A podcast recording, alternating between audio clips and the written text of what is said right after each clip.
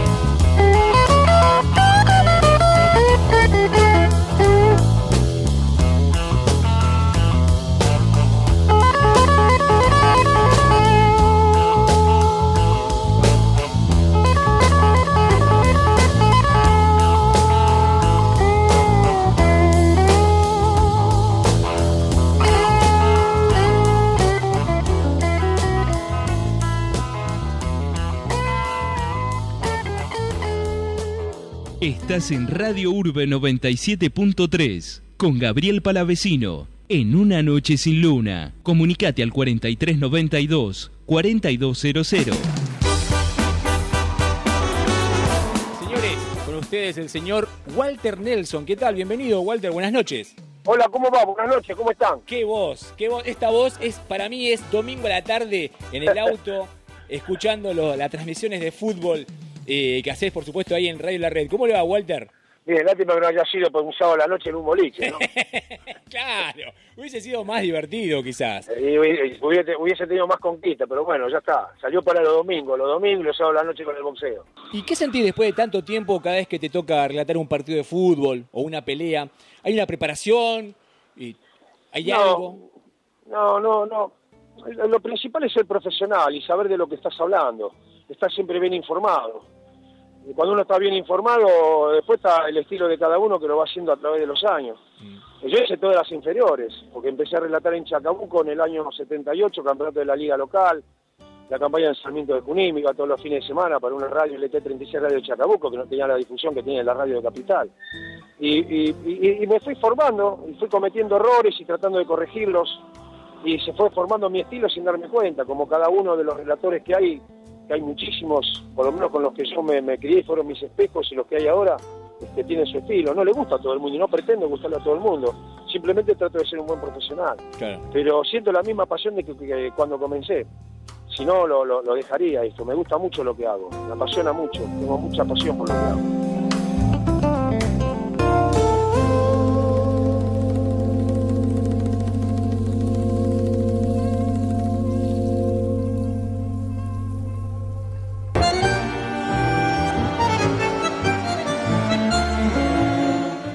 Radio Urbe. Una ciudad hecha radio.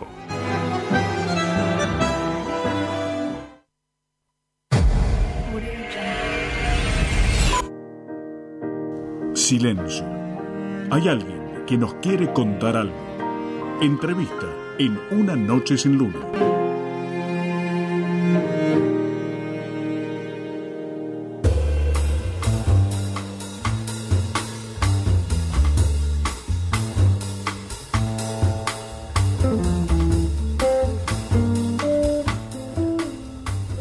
Dani, audiencia, amigos, un grupo de, estudiantes de acá de Lomas crearon una aplicación inspirados en un compañero hipocu- hipoacúsico y para que puedan usarlo cualquier persona, ellos lo siguen desarrollando y lo siguen trabajando. Por supuesto, esto con la ayuda de, de un docente y que tenemos la oportunidad de charlar con él. ¿Cómo le va Gustavo Sayago? Bienvenido, buenas noches. Él es docente del Instituto Nuestra Señora Itatí, aquí en la ciudad de Lomas de Zamora. Y él con un grupo de estudiantes eh, creó este novedoso proyecto para que un compañero pueda comunicarse mejor. ¿Es así, Gustavo, como es? ¿Qué tal? ¿Cómo estás? Eh, sí, así como lo contás. Eh, los chicos, eh, bueno, se, se ponen en conocimiento de lo que pasa. Este chico Samuel, este alumno, comienza este año en nuestra escuela. Entonces, bueno, hablando con los profes, todo el problema que tiene para comunicarse con los profes, con los alumnos, yo le, le cuento esto a mis alumnos. Yo soy profesor de programación en la técnica de Itatí y estamos viendo, bueno, esos temas, ¿no? Creación de aplicaciones y demás. Y los chicos, bueno, te digo, chicos, está esta situación y bueno, así como se lo dije, manos a la obra y, y arrancaron. Arrancaron, ¿no? En ningún momento ninguno dijo, no me interesa, no participo, eh, no me corresponde, sino que le dieron para adelante. Y ahí estamos. ¿Y qué, qué edad tienen los chicos de, de este proyecto? Eh, los alumnos que hicieron esta aplicación son de sexto año, están entre los 16 y 17 años. Es una escuela técnica que tenemos hasta séptimo, ¿no? Eso, eso es importantísimo y también habla de justamente cómo los chicos se van interrelacionando y cómo, cómo pueden con las herramientas nuevas, modernas, poder contribuir a hacer un mundo mejor. Eh, sí, sí, totalmente. Esa es la idea.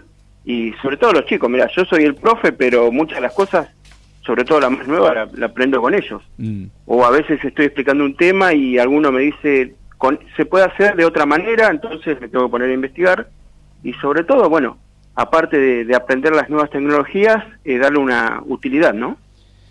Est- Estaba, estaba viendo un poco el, el pictograma o los dibujos y pueden hacer como varias funciones, ¿no? Puede decir buenas tardes, por favor.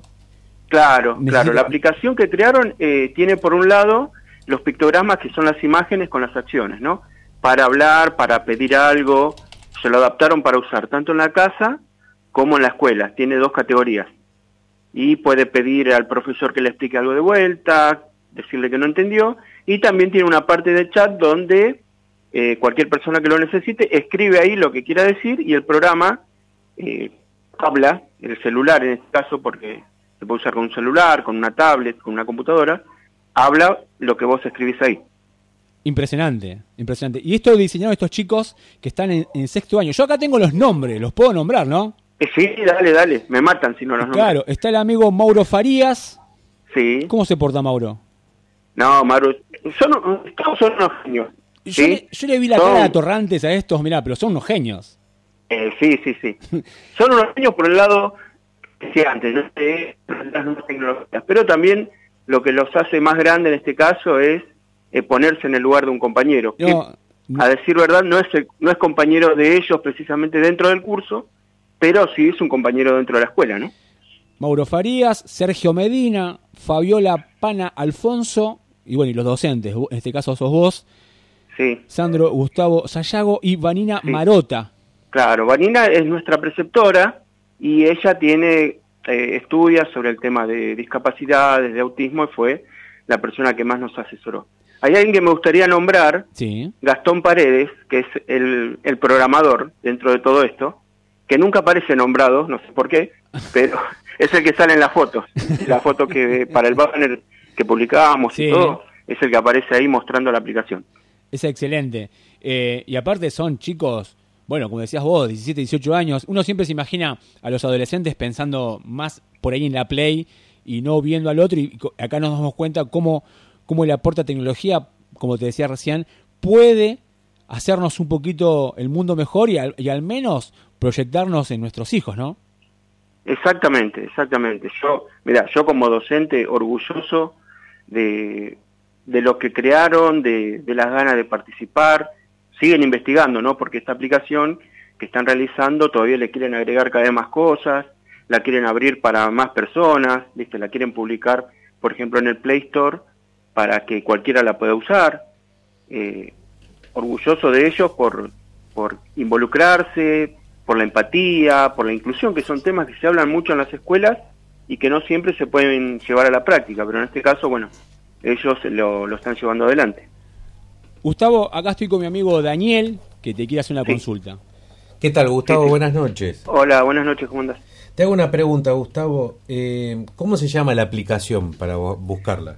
Eh, la aplicación todavía no está en el Play Store, Ajá. eh, pero tenemos en Instagram una página que se llama Proyecto Samuel.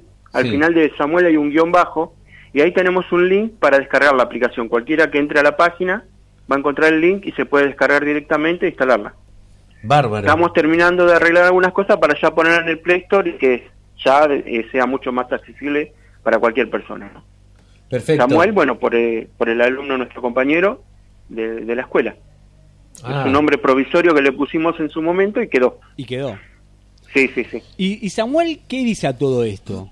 Y bueno, ese era nuestro temor, nuestro, los chicos, yo, todos, de cuando hicimos esto, de ver si lo quería usar, cómo se iba a sentir, no lo queríamos invadir, Claro. ¿sí? Pero, eh, mira, no, cual- cuando nosotros nos enteramos que, que él le- lo iba a empezar a usar, le iba a empezar a usar esta aplicación, incluso el día que se la mostramos, volvió a la casa y le dijo a la mamá, mamá, hoy hablé, No. te digo, cuando nosotros nos enteramos eso, eh, lloramos, lloramos todo, ¿sí? Porque ver algo que, es decir, hicimos algo que ayuda a cambiarle la vida a alguien más, eh, es impresionante. Y bueno, y mismo cuando viene Samuel y los busca a los chicos para pedirle eh, la tablet, un parlante, cosas para usar la aplicación en, dentro del aula, es, es un orgullo para todos nosotros, es una alegría, ¿no? ¿Qué te parece?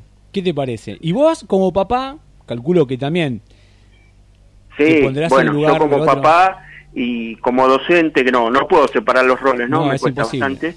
Eh, también veo a los chicos, eh, chicos y chicas trabajando con esto y, y me da mucha esperanza, mucha esperanza para, para lo que viene, ¿no?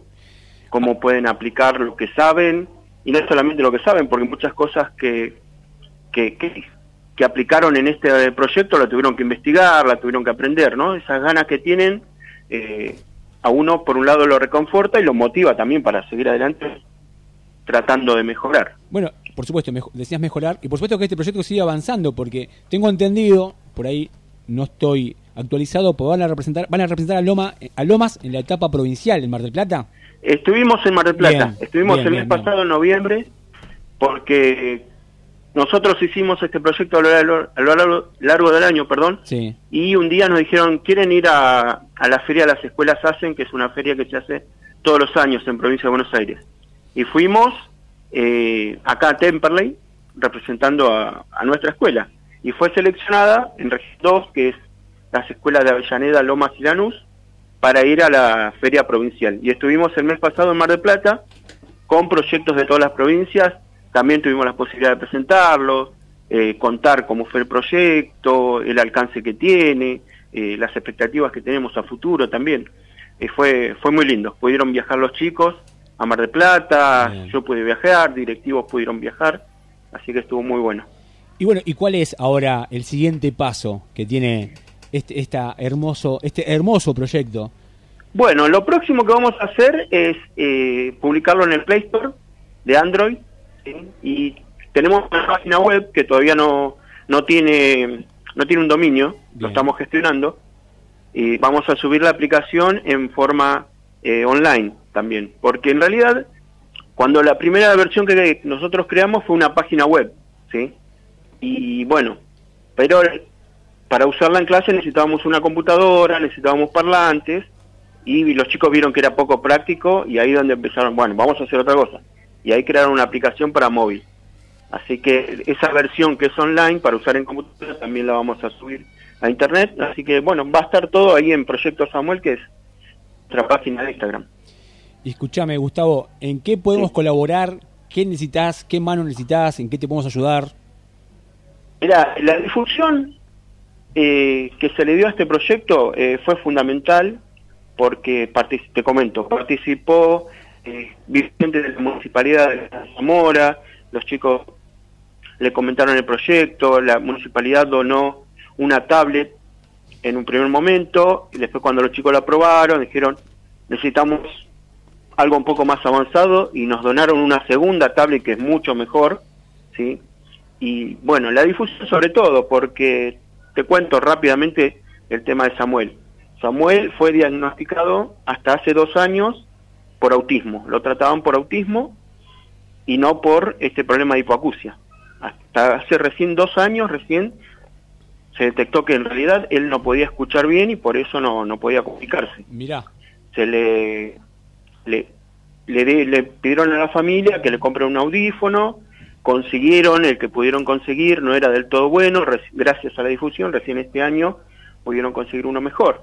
Por lo pronto la difusión de, de esto, no solamente para ayudar a Samuel, sino cualquier otra persona que lo necesite, porque los chicos están dispuestos a, a llevarlo, a probarlo, a adaptarlo a cualquier persona que lo necesite. La difusión, como en este caso, lo que están haciendo ahora es una ayuda muy grande realmente. Bien, bien. Le contamos entonces a la audiencia, en un resumen, un grupo de alumnos creó un programa que le permite a Samuel, un estudiante de primer año del Instituto Técnico Nuestra Señora Itatí, de aquí de Lomas de Zamora, que padece hipocausia, que sin un audífono tiene un grado de audición solamente del 20%, que para comunicarse eh, a través de un sistema de pictogramas, así que más que más que bien, más que bien todo el laburo que están haciendo ahí, que es impresionante. Sí, totalmente, como vos lo decís, la verdad que yo te digo, yo como docente y como padre, eh, súper orgulloso y con muchas ganas de, de seguir y de seguir investigando, de seguir aprendiendo.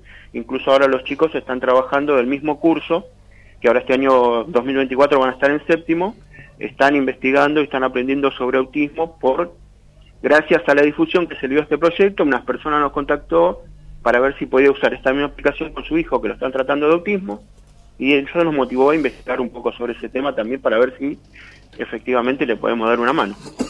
Mi amigo Dani te quiere preguntar. Gustavo, eh, consulta, ¿no? A, a Samuel, eh, ¿dónde lo diagnosticaron? ¿Sabes algo un poco de su problemática? No, no, bien del lugar no, bien del lugar no, pues una historia que bueno, ya tiene un par de años. Él empezó con nosotros eh, este año, está en primer año. Ah, ahora perfecto. está terminando el primer año y lo conocimos ahora. Bien de lugares no te sabría decir. Por un lado porque eh, con los alumnos y como profe no nos quisimos involucrar en la parte de la, de la historia familiar, ¿no? De decirte, a ver, tampoco de invadir, eso fue la, la idea, ¿no? Sí, una colaboración y de a poquito. No, no, no sabría decirte bien dónde, los lugares, ni nada. Bueno, si llegara a necesitar un, cualquier tipo de apoyo para su trastorno específico, ¿no? Eh, Sí. Que se contacte Sí. con Gaby Sí, sí, y lo- le podemos hacer todo una, un seguimiento para que lo pueda ayudar. Ah, bueno, bueno. Sí, nosotros, bueno, con la familia estamos en contacto siempre, así que eh, le voy a pasar esa información. Y sí, seguramente, seguramente los vamos a contactar, Bien. porque ya te digo, viene re bien, viene el- este, tratando de, de recuperar el tiempo perdido también, ¿no? Bien, Porque bien. un diagnóstico equivocado provocó que postergara todo esto que se está haciendo ahora. Bueno, Gustavo, pasale mi contacto, estamos en contacto, lo dejo, lo dejo en público, así que estamos acá para, para colaborar. Buenísimo, Gaby, Mm. buenísimo. Contá con, un montón. contá con nosotros, por supuesto que a todos aquellos que quieran acercarse, que quieran arrimarse, que quieran consultar, entran a Instagram, allá está, Proyecto Samuel. Así lo buscan Proyecto. Samuel y abajo de- eh, hay un guion bajo al final de la L de Sí, sí, Samuel. sí. Y bueno, ahí se contactan, los chicos manejan esa cuenta, eh, la ven todos los días, mensajes que llegan responden, así que están todo el tiempo con eso. Es un- la vía más rápida de comunicación. Bueno, y si no, eh, el Instituto Técnico Nuestra Señora de Itatí también tiene una, una página en Instagram, también se pueden conect- contactar por ahí. Gustavo, docente del instituto que contaba recién, Nuestra Señora de Itatí, en la ciudad de Loma de Zamora, este proyecto interesante.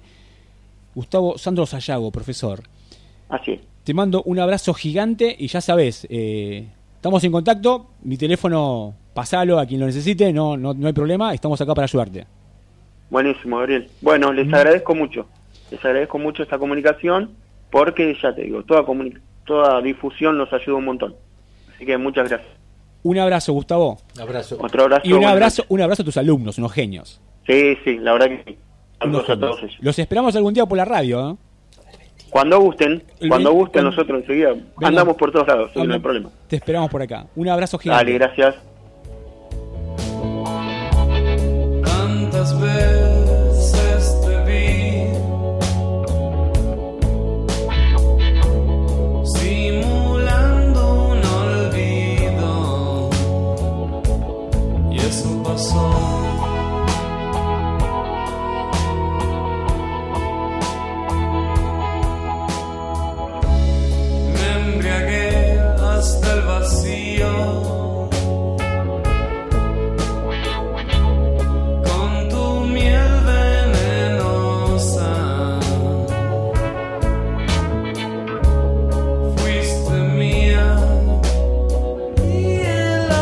un poco de lo que sucede en la Argentina, esta Argentina cada vez más dolorida.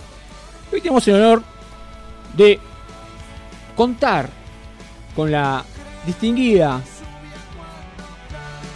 charla, voz de la señora Hilda Chiche Duvalde. ¿Cómo le va? Bienvenida, buenas noches. ¿Qué tal? ¿Cómo les va?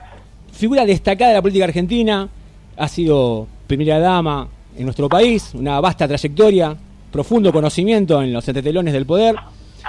Hilda Chiche Duvalde, iba a arrancar esta charla con, con otras preguntas sobre, bueno, tu función como primera dama, pero quiero saber tu análisis sobre estas medidas que sucedieron aquí en Argentina en las últimas horas. Bueno, no es fácil analizarlas, Mm.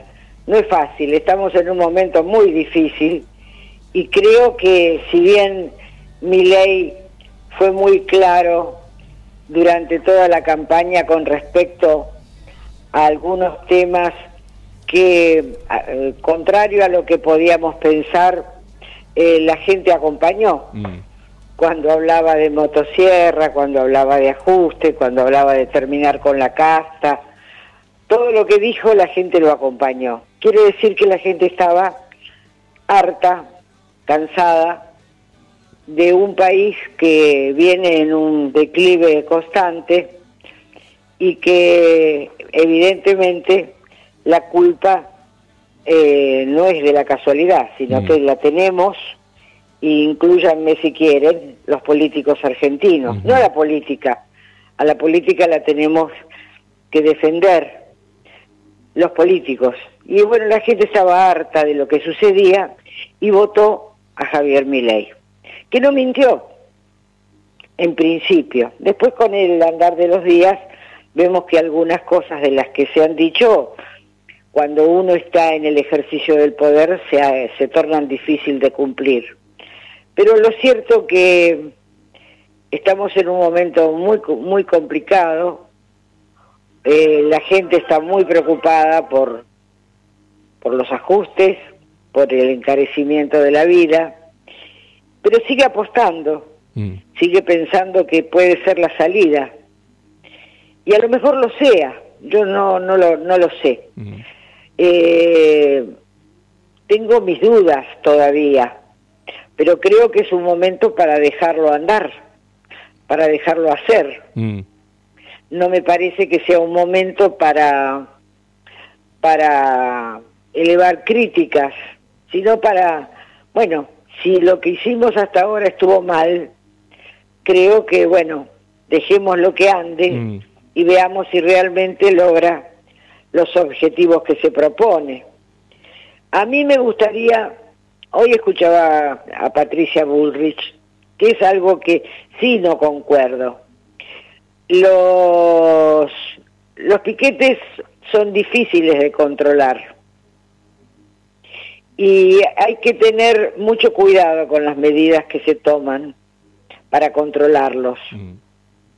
Eh, porque yo recuerdo el 2002, el 2002 había piquetes por todos lados y tiene que ver con la solución tiene que ver con las medidas que se van tomando para que vaya produciéndose la calma y se vayan desactivando solos.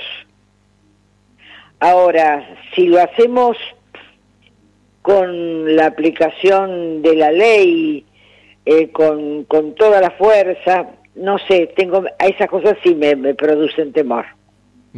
Este, a nosotros nos llevaron, nos llevó unos cuantos meses que se fueran eh, desactivando, desinflando los piquetes que los primeros días eran, bueno, eran constantes.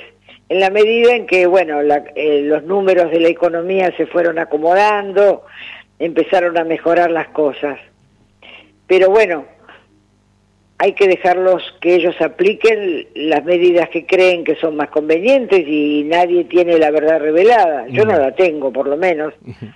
Eh, por lo tanto, la gente mayoritariamente lo votó.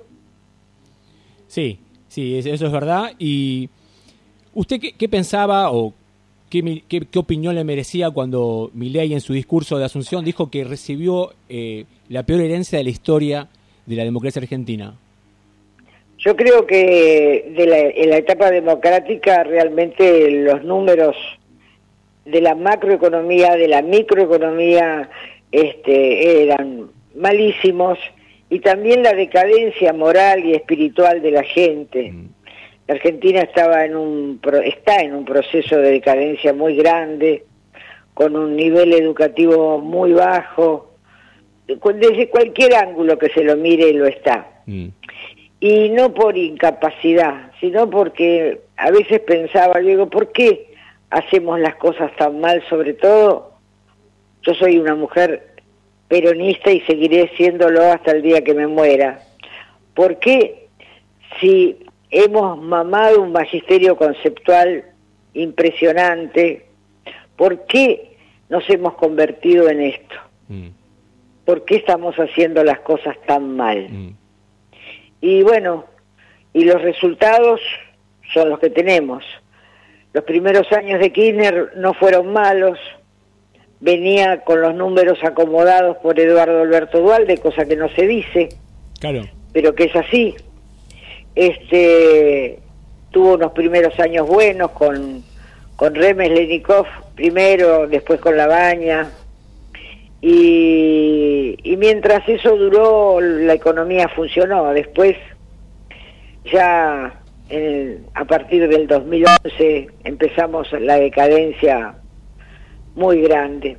Errores muy, muy, muy, muy marcados que, bueno, desembocaron en esto, que hoy tengamos a un presidente que es el primer caso de un presidente libertario, que, que la verdad no hay antecedentes, no, no se conoce. Por eso no me atrevo ni siquiera a cuestionarlo. No, no sé No si verdaderamente vamos a salir o no vamos a salir.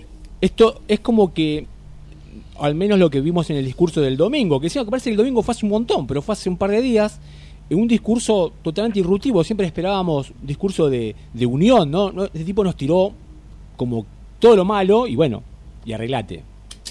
Sí, y, y la gente aplaudía. Y aplaudía, eso es rarísimo. Sí, este, le corta la pauta a los medios de comunicación y, y sin ningún miramiento. Y, y- y- y todo, todo es aceptado porque la sociedad está muy cansada de ser la que paga los platos rotos de, to- de todo el desaguisado que se ha hecho. Ahora, yo creo que cuando eh, decide hacer el ajuste, todavía no ha mostrado medidas donde el ajuste verdaderamente lo pague la política. ¿eh? sí. Lo- Sí. Hasta ahora lo está pagando el ciudadano común, la clase media, este, va a proteger a los sectores más vulnerables, dice.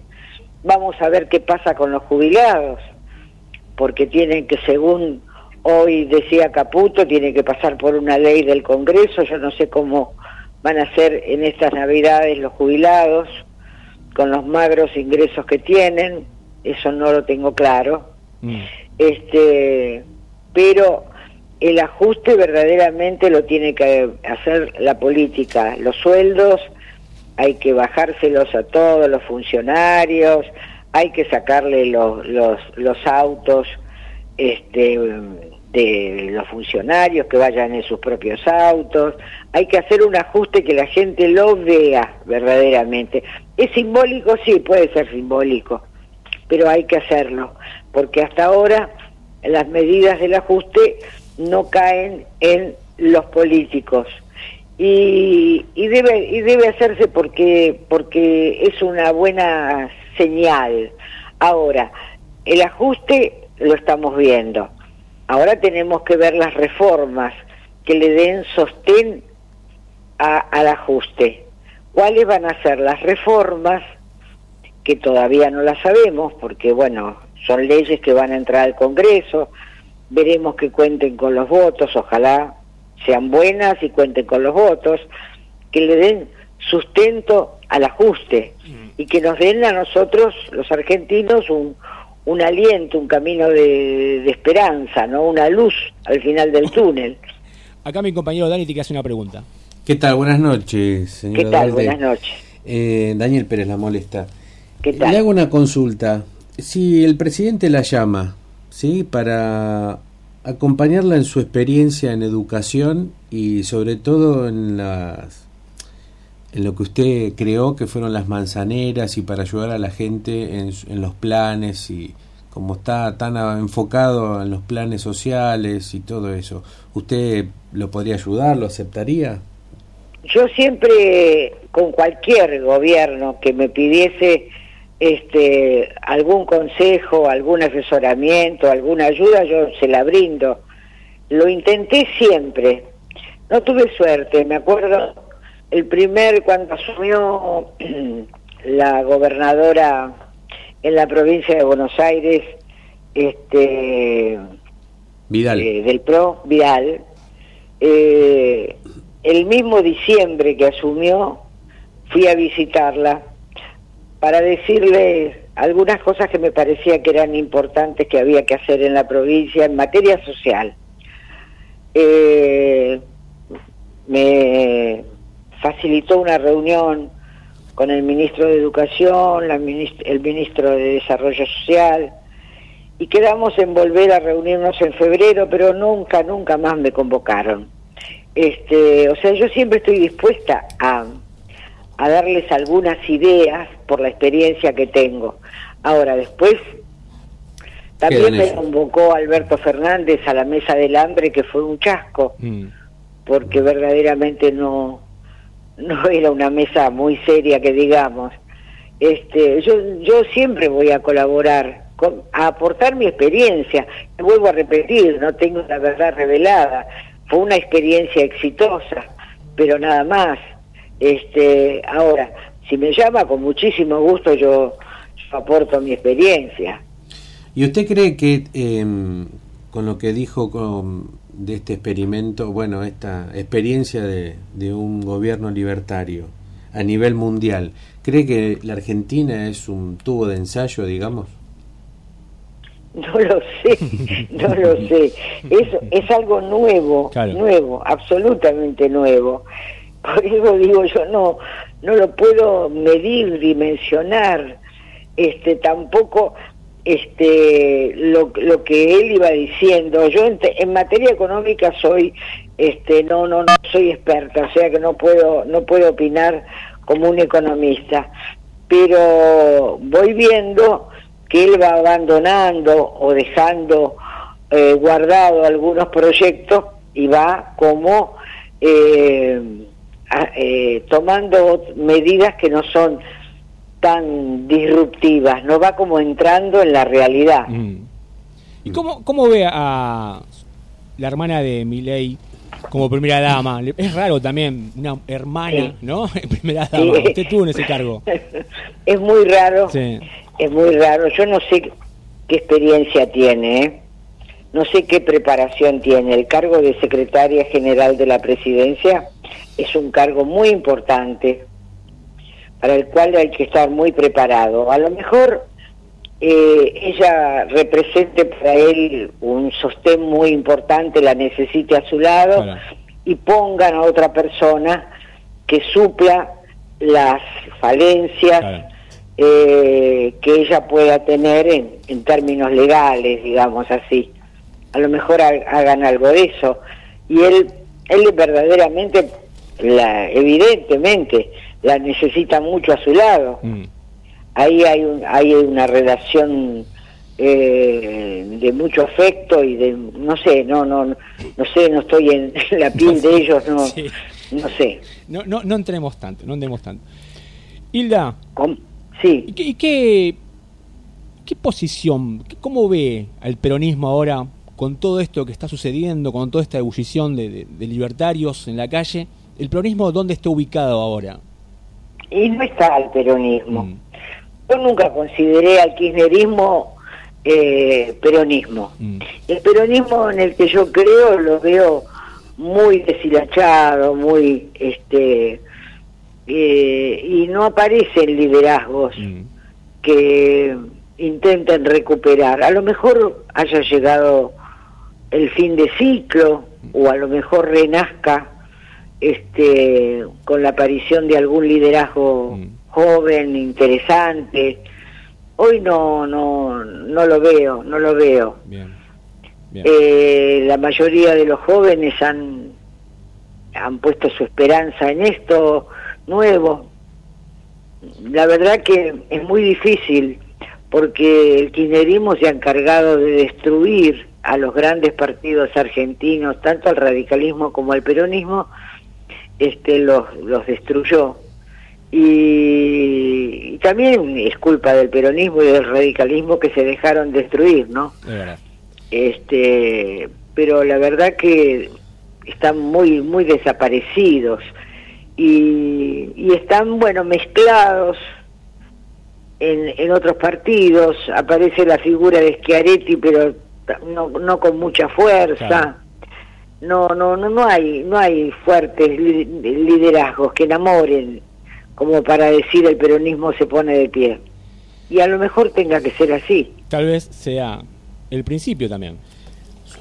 Bueno ojalá. Ojalá. Este ojalá, porque bueno yo abrazo las ideas eh, originales de, de, ese magisterio conceptual que, que evidentemente hemos olvidado no Hilda Chiche Dualde ha sido un placer. El señor Dualde está bien don Eduardo sí está muy bien está muy bien. gracias a Dios. Hilda Chiche Dualde ha sido un placer enorme charlar con usted. Ah, con ustedes también. Hasta pronto. Hasta pronto, gracias. Hilda Chidevalde, ex primera dama, ex senadora, ex diputada, pasó por el aire de Una Noche Sin Luna.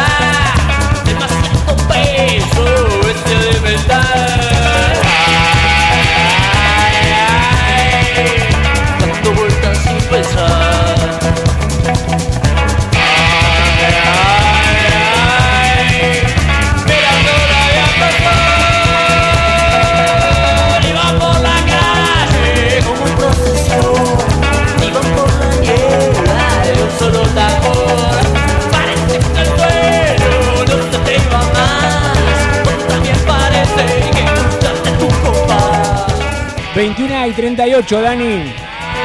Calor, hace calor. Eh, tremendo. 26 grados la temperatura actual aquí en la provincia de Buenos Aires. ¿Dónde estabas en el año 1994, Dani? 1994. Eh, en Capital tenía. Trabajaba en un, en un restaurante. Trabajaba en mi restaurante, mi primer gran emprendimiento, así que Pleno menemismo, hablando de política. Sí. Pleno menemismo. Pleno menemismo. Y esta banda que venía del Palomar, ¿eh? oh. como corriendo las cosas, pateando puertas, irrumpiendo. Hace 29 años aparecía este disco, el segundo disco de Los Piojos, llamado Ay Ay Ay, tapa roja, hermosa. Buenísimo. Y estaba este clásico.